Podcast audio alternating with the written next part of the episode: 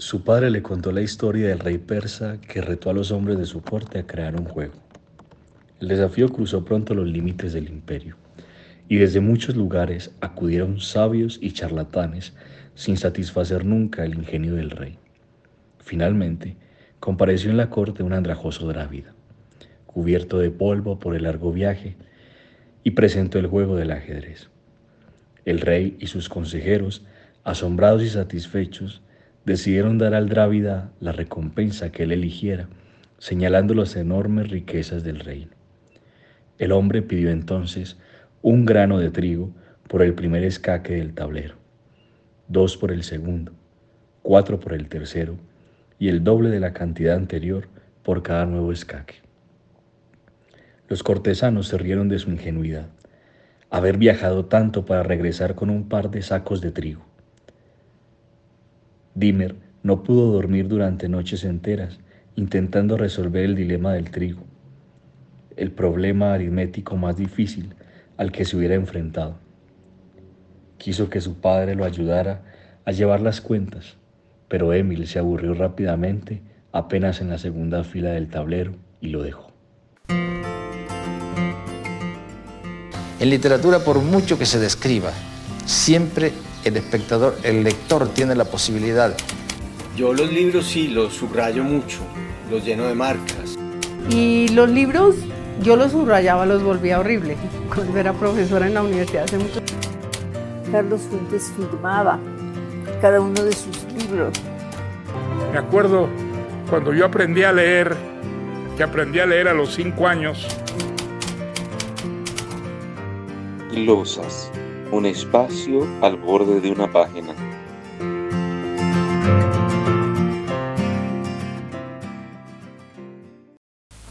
Bueno, les damos la bienvenida de nuevo a Glosas. Llevamos Después de esta larga ausencia. larga pausa. Eh, pedimos disculpas si fueran Como necesarias. siempre, ¿no? Pero bueno, empezamos segunda temporada. Que eso ya es un avance, o sea, tenemos. Eh, hemos querido y, y hemos continuado, no, no nos quedamos con una primera temporada, sino que vamos a hacer al menos una segunda. Y ojalá unas más, porque en últimas esto nos, nos lleva a leer, que es lo, que, lo que nos gusta un poco acá. Bueno, nos lleva a leer otro poquito, porque pues, Pues sí, digamos que nos compromete a leer otras cosas. O, o nos deja mejor espacio para leer nos- otras nos cosas. da la excusa. Exacto. Se nos vuelve excusa para leer otras cosas que, que, que es, que es muy bueno. Bueno, y agradecer a quienes hacen posible que, que estemos aquí, ¿no? En Sí. este momento. A aquellos que hacen posible que podamos leer estas otras cosas. Eh, agradecer a- al Colegio Jordán, ¿cierto? En cabeza de Fray Javier Castellanos. Sí. Y a ustedes que también, eh, sean pocos o muchos, nos, nos, Nos acompañan y nos acompañan. escuchan y bueno, y se aguantan. Y, y a quienes están llegando por primera vez también, bienvenidos. Eh, nada, hoy eh, es un libro interesante el que vamos a glosar, es un libro curioso, ya lo habíamos dicho terminando la temporada anterior. Eh, es de Mauricio Montenegro, que es un profesor bogotano, un profesor universitario. Estuvimos tratando de rastrearlo, está entre la Javeriana y los Andes. Todavía no. Nuestra investigación es muy reducida. Y, y nada, eh, escribió un texto que se llama, eh, no sé cómo se pronuncia, lo voy, voy a tomarme el, la- el atrevimiento de hacerlo al estilo de Santiago, es decir, en buen castellano. Eh, Diemer BS, o sea, versus eh, Tromford, Tromsdorf, Tromsdorf, listo. Eh, se basa pues en una partida de ajedrez ocurrida eh, por allá en el 73. Bastante interesante lo que, lo que alcanza a narrar. Eh, parece que es una, parece no, es una partida de ajedrez muy importante en la historia del ajedrez. Eh, efectivamente, esta partida la pueden consultar en línea, es decir, usted busca la partida Y está. y está. Eh, todos los movimientos descritos en el están, es decir, sí, se puede recrean. usted seguirla. Si usted es un amante del ajedrez, como lo es Julián, eh, lo entenderá perfectamente. Si usted es como yo, que no sabe de ajedrez mucho, pues también seguramente lo disfrutará, pero eh, no les será tan apasionante, ¿cierto? Aunque también este libro puede ser una excusa Pues, para aquellos que siempre han querido incursionar en el mundo del ajedrez y no se animan. es que eso estaba pensando. Usted es un amante del ajedrez y yo decía, güey, pucha. Eh, Bueno, no no, no es tan cierto. bueno. digamos que uno, a uno le gusta jugar de vez en cuando. Está bien, no es Pero- amante del ajedrez, pero jugaba casi todos los días después de almuerzo con el café. Pero bueno, má- más, allá de eso, má- de- amante o no amante del ajedrez, eh, sí creo que es una puerta de entrada interesante. De hecho, me llevó a ojear unos textos que yo tengo viejitos por ahí guardados de teoría de ajedrez, que, que hace rato no consultaba. Y caía en cuenta yo de, de lo importante que es el, el tema de las aperturas. Bueno, caía no, volvía a caer en cuenta de- del tema de las aperturas, que es la única parte del ajedrez en la que uno puede, eh, digamos que iniciar con cierta seguridad. Eh, las aperturas, eh, digamos que las habría de tres tipos. Serían unas, digamos que una más de, de acuerdo al grado de ofensivo que quiera hacer o de sorpresivo. Y ese tipo de elementos son memorísticos, saber en qué momento o, el orden en el que vas a mover las primeras piezas. Luego, en la, en la parte media del, del juego, no, ya, ya no depende de la memoria, sino ya viene la estrategia que se va dando de acuerdo al, al- al juego mismo. Y eso me hizo pues, recordar eso y volver a, a- a mirar el asunto. Y comparándolo un poco, digamos que tratando de ver la vida como la ve el, el personaje principal de la obra, yo pensaba también en, la- en la vida misma, como para el inicio del juego, para quien tiene un hijo, para, para el momento en que nace, hay muchas fórmulas, ¿no? Entonces hay, hay mucho libro, incluso mucha teoría de cómo criar un niño, de cómo eh, acompañar todo el rollo, pero cuando el niño crece eh, la cosa se complica y no es tan fácil. Es que es el dilema que presenta esta obra de fondo que me parece muy bien construida, ¿no? Eh, hay que decir que esta obra fue mm, Premio Nacional de Novela del 2020.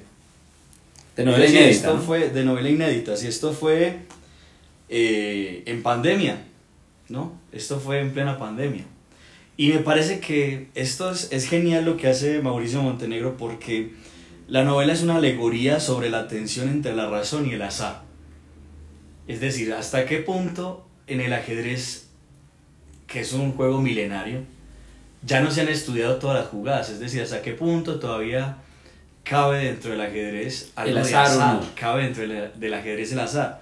Entonces, eh, lo que hace este escritor, brillante por cierto, es transpolar esa relación entre razón y azar a la vida cotidiana de nuestro protagonista.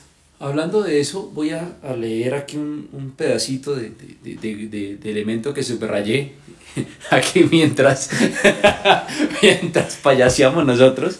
Eh, y este elemento me parece muy interesante, porque- creo que va a dar una idea de esto que estamos hablando y además de la calidad de la, de, de la pluma.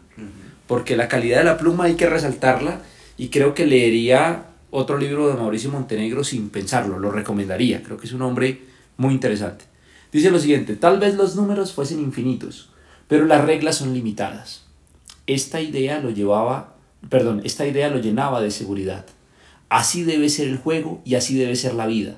No ese azar incontrolable de eventos, como el accidente de su compañero de escuela en la empalizada del puerto, como la enfermedad que se llevó a su madre. E- Es decir, ¿cómo hace para calcular? Y aquí les cuento algo, y es que va a jugar también, digamos que eh, va a narrar, eh, el texto narra eh, el juego, ¿no? Entonces va narrando el juego, de hecho los capítulos van de acuerdo a las jugadas que se van haciendo. una- una. Y eso lo, y eso lo va mostrando, le va ayudando a uno a, a encontrarse con el texto mismo y con la, con la partida, pero a la vez va narrando la vida de, de- de este hombre que es un ex nazi, digamos que eh, por muchas razones que el mismo libro va a mencionar luego, pues el hombre cree en el asunto nazi en, en su momento y no, no es capaz de darse cuenta de lo evidente, como muchos. Eh, y va a ir pendiente de algo más importante para él y es tratar de descubrir un código, una especie de algo que explique la vida misma, que explique el porqué de todo lo que pasa y él lo intenta eh, rastrear en Nostradamus, que precisamente utiliza, y eso es interesante, utiliza la, eh, la profecía de Nostradamus que le han atribuido al tema de las Torres Gemelas. Eh, esa, esa teoría, digamos que conspirativa para algunos, para otros profética, eh, que me parece interesante cómo las va cruzando, ¿no? Y cómo se van cruzando fechas y se van cruzando cosas, y que, y que si uno quiere ser fino, uno dice, oiga, qué cosa tan bien escrita, tan bien buscada, y qué números tan bien puestos, un tema cabalístico si se quiere allí. Claro.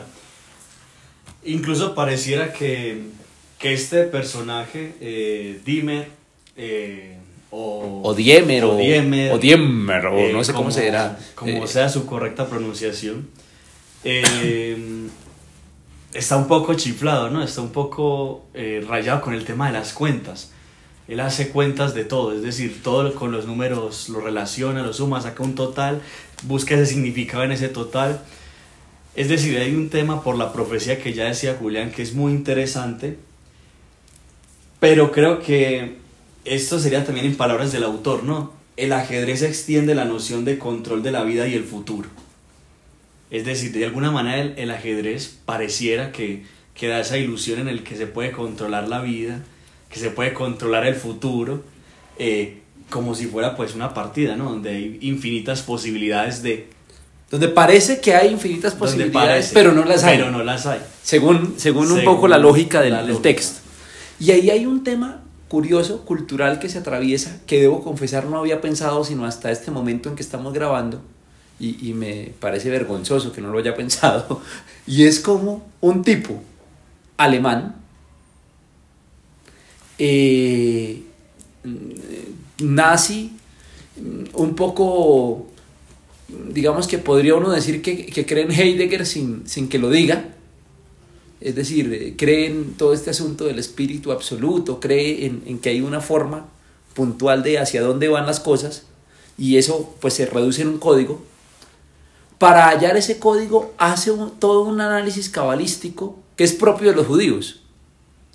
Es decir, la cábala es propia judía y como un tipo que en su momento posiblemente no quiso a los judíos por temas de partido, por, por mil cosas, eh, porque eh, digamos se puede justificar de mil maneras el asunto, eh, está empleando en su vida constante una suerte de numerología similar a la cábala empleada por el pueblo judío. Ese, ese elemento se me había escapado y acabo de- de- de atarlo allí.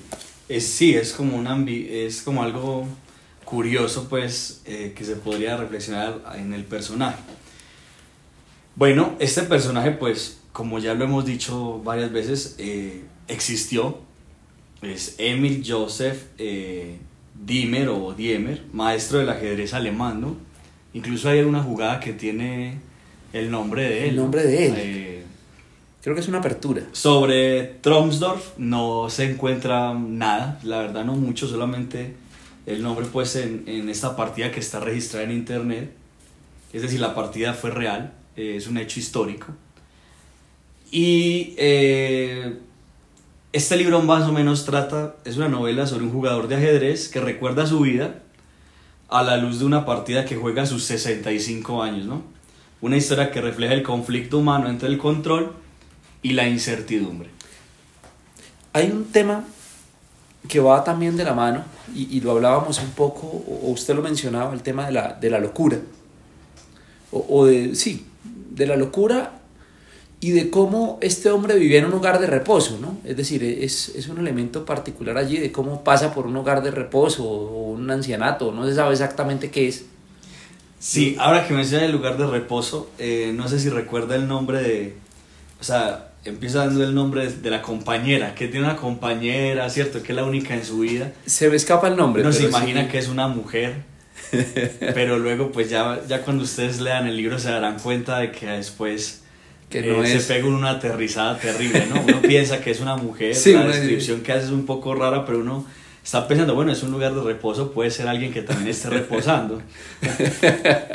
Eh, Pero ahí dejamos ese detalle. Dejamos como ese detalle como para-. Y creo que es un detalle lindo. Sí, es, es de esos detalles que engrandecen, ¿no? Eh, la, la obra. la obra, sí. Pensar en eso, o sea, que el escritor haya logrado narrar ese detalle y no se le haya pasado después, porque uno puede empezar queriéndolo eh, notar y luego en la escritura misma se le, se le Se va a uno el detalle. va. Y, y no, el tipo, eso muestra que hay, una, hay un arquetipo bien montado, hay, un, hay una estructura de una novela bien pensada y bien hecha, lo cual, eh, pues para los lectores debo decirles, oiga, les promete un buen texto.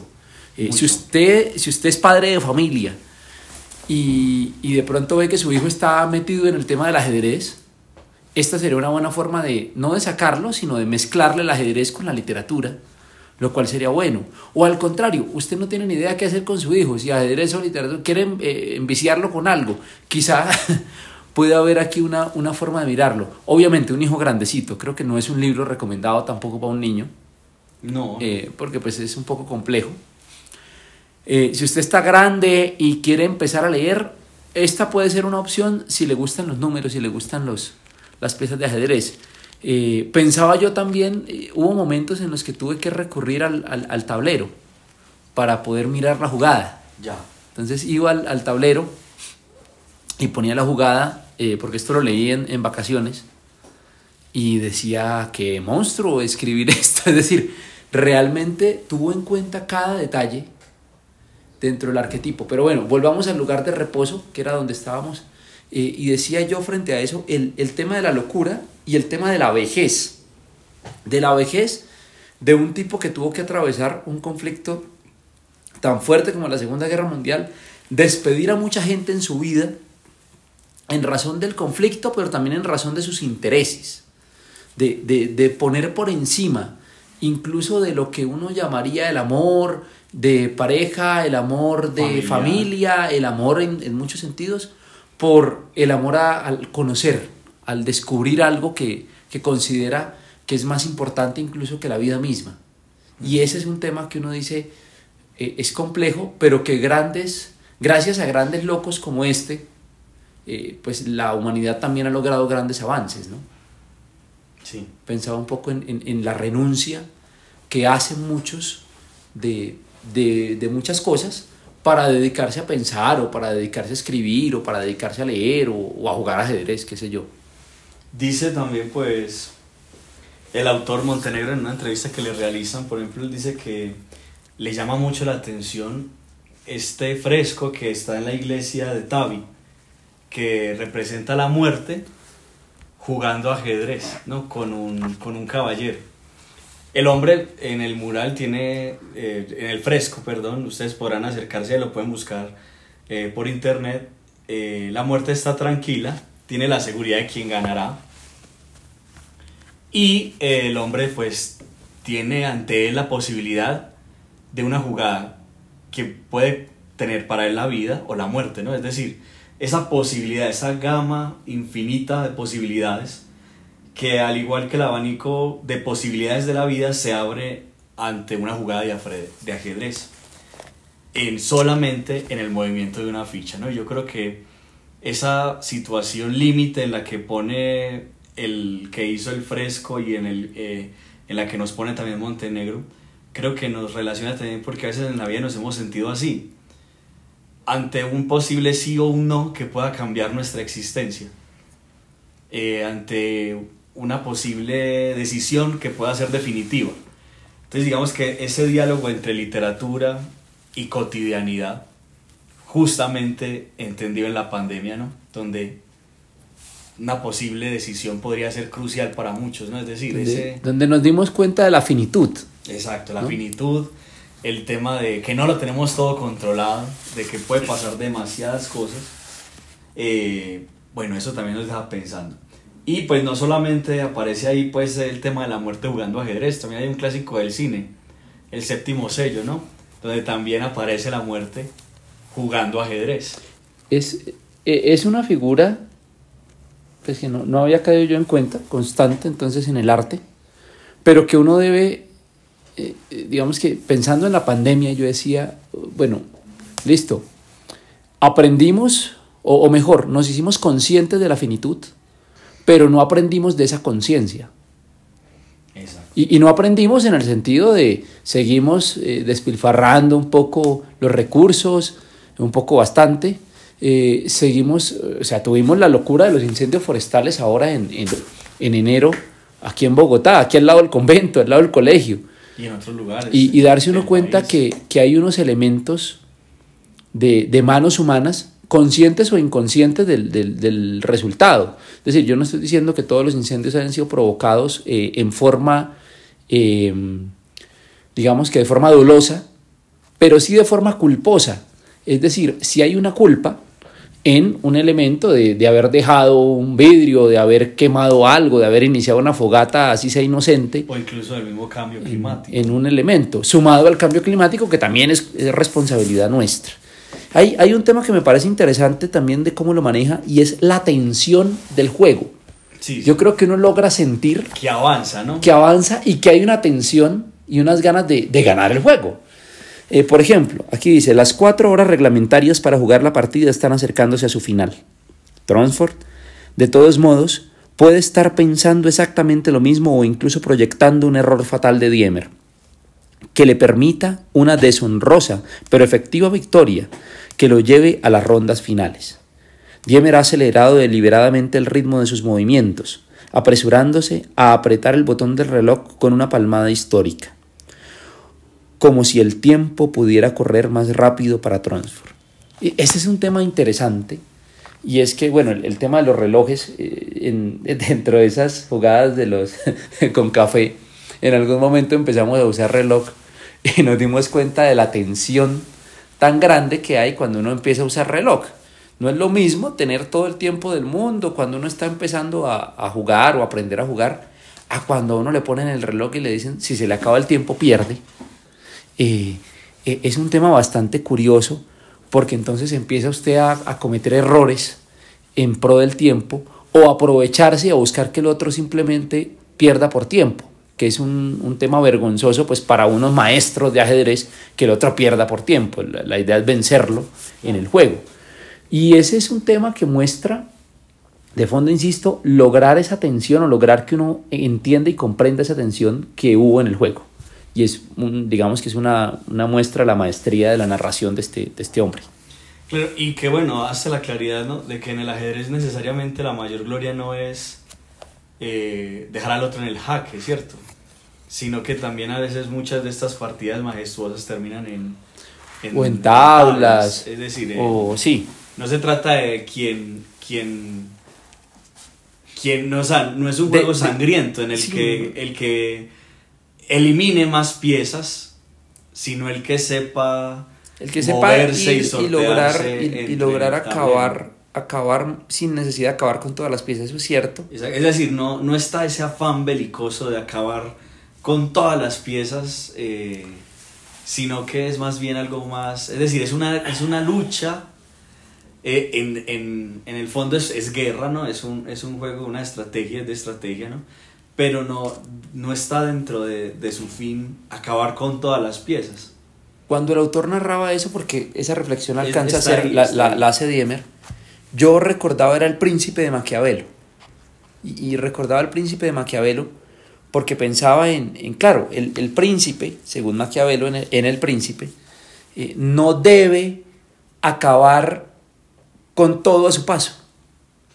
Es decir, cuando yo voy a, gobernar, a, apoderarme mejor del principado de al lado, no tengo que acabar con todo, lo que tengo que acabar es con el rey y con su descendencia. Y luego ganarme a los, a- a los súbditos para que me prefieran a mí. Y estar pendiente de acabar con una que otra revuelta. Eh, Y esto lo dice así Maquiavelo. Es, es feo, pero pues estamos hablando de otra época en la cual funcionaba el asunto así. Bueno, No sé si, si, si de otra época. Bueno, sí, Eh, sí, a veces La hay- verdad es sí, que siempre ha sido así el ejercicio. del, del gobierno. Sí. de- del gobernar y uno ve que entonces el que se sube al poder acaba con el recuerdo del otro. Sea sangriento o no, eh, siempre hay un deseo de... Sí, y uno ve que sale un presidente y empiezan a caer todos sus funcionarios presos y demás, no porque no lo merezcan, pero más allá de merecerlo o no, Hay también algo de fondo. hay algo de fondo y es el de- tema de, de- de deslegitimar lo que hizo el gobierno anterior y también eh, el quien se monta espera ataques de todos lados tratando de legitimarlo. Es un tema constantemente triste y vergonzoso que, que, que trasciende más allá del modelo de Estado que se tenga. Exacto. Sí, yo creo que en últimas lo que a mí más me dejó pensando este libro fue eso. Eh, lo que hemos hablado una y otra vez aquí es el tema de la relación ajedrez y vida. Y vida. Cotidiana o nuestras... Y yo pensaba ahora mientras Julián hablaba también, ¿cuántas personas en este momento no se están jugando su última ficha en un tablero en la vida? ¿Cuántas personas no toman decisiones que pueden llevarlos a un jaque? ¿Cuántos no están ahora entre la vida y la muerte, entre el suicidio, entre desconectar a un ser querido o no, entre profesar votos hasta la muerte en una comunidad religiosa? Es decir, eh, no se trata de moralizar y decir si algo está Bien o mal. mejor o, o peor, sino de decir que continuamente estamos jugando en este tablero y tenemos la tentación de querer caer en la superstición, en, en lo que hacía pues Dimmer, ¿no? Eh, Estar, eh, estar con la- tratando de contar todo. Exacto, de- tenerlo de- todo bajo control. Contar las baldosas del suelo, contar las nubes en el cielo, que todo lo tenga fríamente calculado, pero a veces simplemente una jugada puede desbaratarlo todo, ¿no? Y, y ojo porque puede ser una jugada propia o ajena. O ajena. Sí, Que también es lo otro. el- Porque usted está contando lo suyo. lo, de la, lo del fresco de la iglesia, ¿no?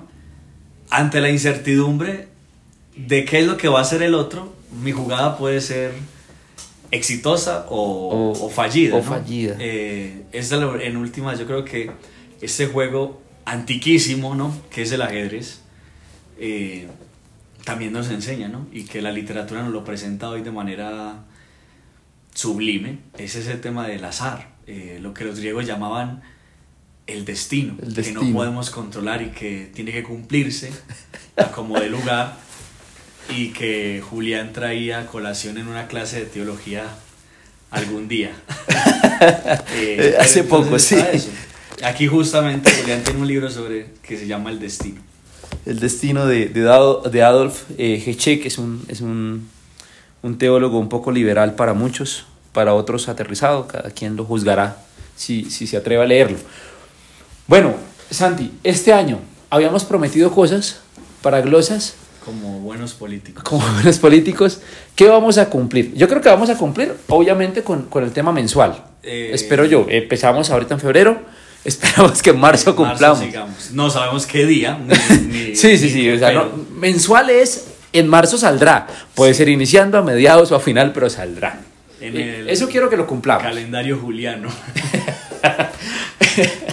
Eh, eh, ahora, aparte de eso, usted tenía otra idea.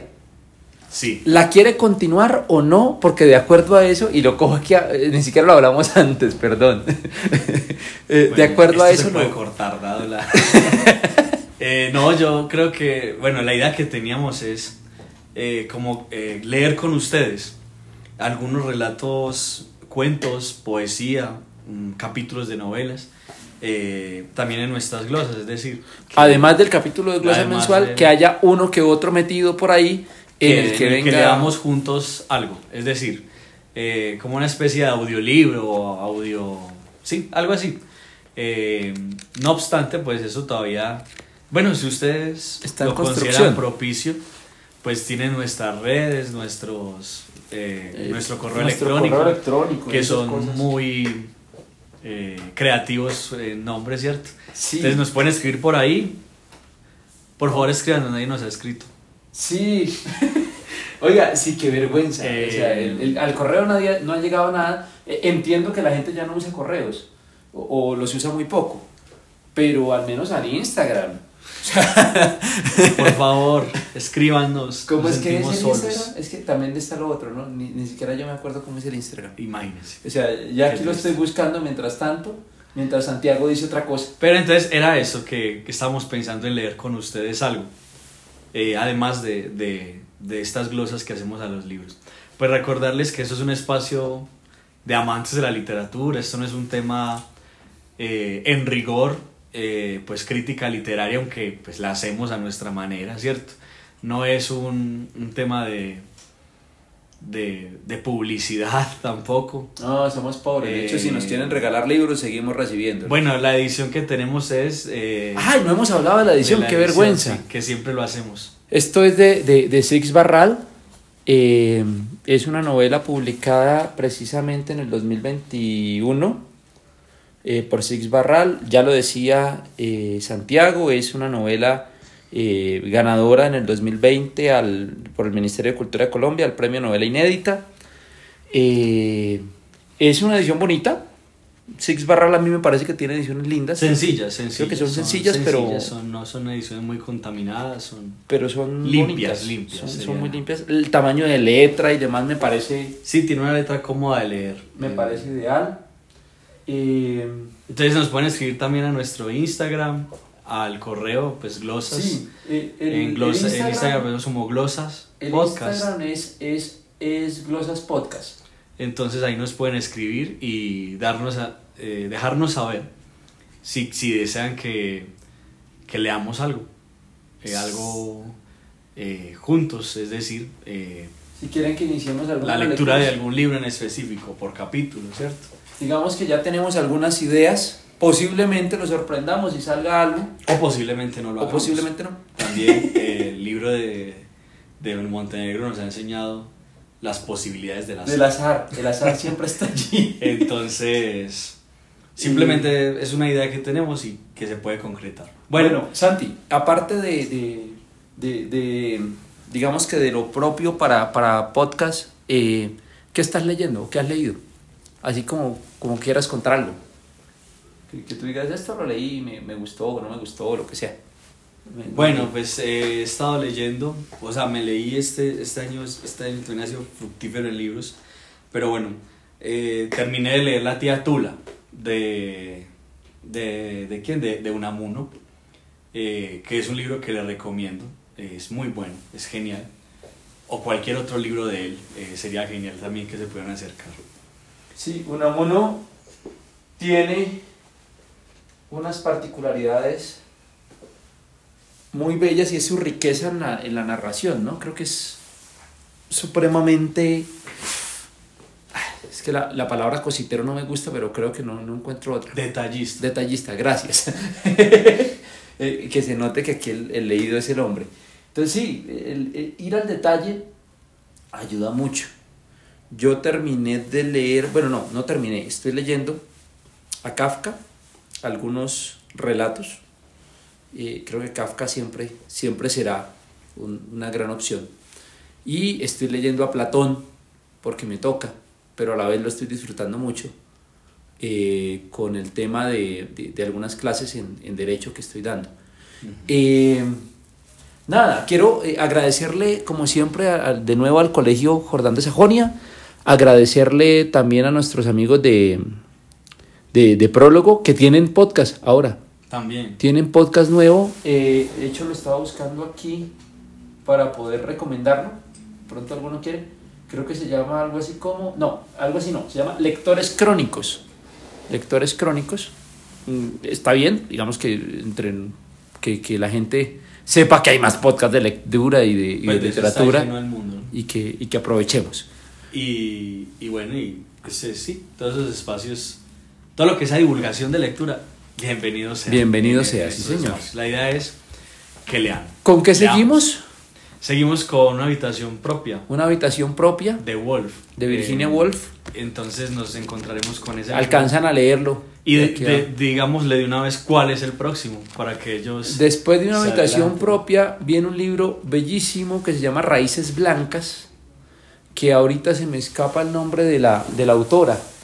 Eh, eh, es que lo tengo guardado arriba. Pero bueno, se llama Raíces Blancas, así lo, lo consiguen. Eh, y nada, entonces ahí ya tienen los libros de marzo y abril, respectivamente. Eh, así que no hay excusa para no leer. Aprovechemos, aprovechemos Y- los espacios. Por favor, si les gusta nuestro contenido, eh, en sus redes Sí, sociales. compártalo, dele, dele me gusta, escriba cosas. Escríbanos por favor al Instagram para saber sus inquietudes, sus gustos, qué les gusta, qué no, qué deberíamos mejorar, si tendríamos que renunciar a esto o seguirlo haciendo. Un abrazo, que estén muy bien. Gracias. En literatura, por mucho que se describa, siempre el espectador, el lector tiene la posibilidad. Yo los libros sí los subrayo mucho, los lleno de marcas. Y los libros, yo los subrayaba, los volvía horrible. Cuando era profesora en la universidad hace mucho Carlos Fuentes firmaba cada uno de sus libros. Me acuerdo cuando yo aprendí a leer, que aprendí a leer a los cinco años. Glosas, un espacio al borde de una página.